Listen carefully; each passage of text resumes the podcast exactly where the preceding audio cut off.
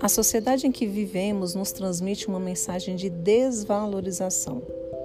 Assim, em vez das pessoas se sentirem amadas e valorizadas, as pessoas são levadas a se sentirem isoladas, emocionalmente rejeitadas.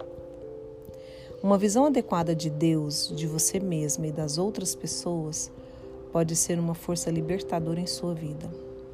Você não está sozinha na luta por sua identidade pessoal. Embora a luta seja árdua, todo esforço realmente vale a pena quando você procura encontrar sua verdadeira autoimagem, sob a perspectiva de Deus, dentro da imagem que Ele mesmo tem de você.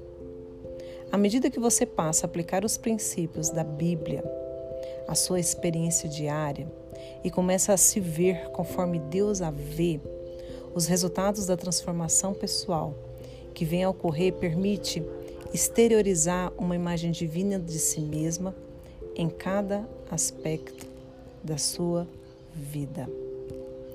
Então, não desista.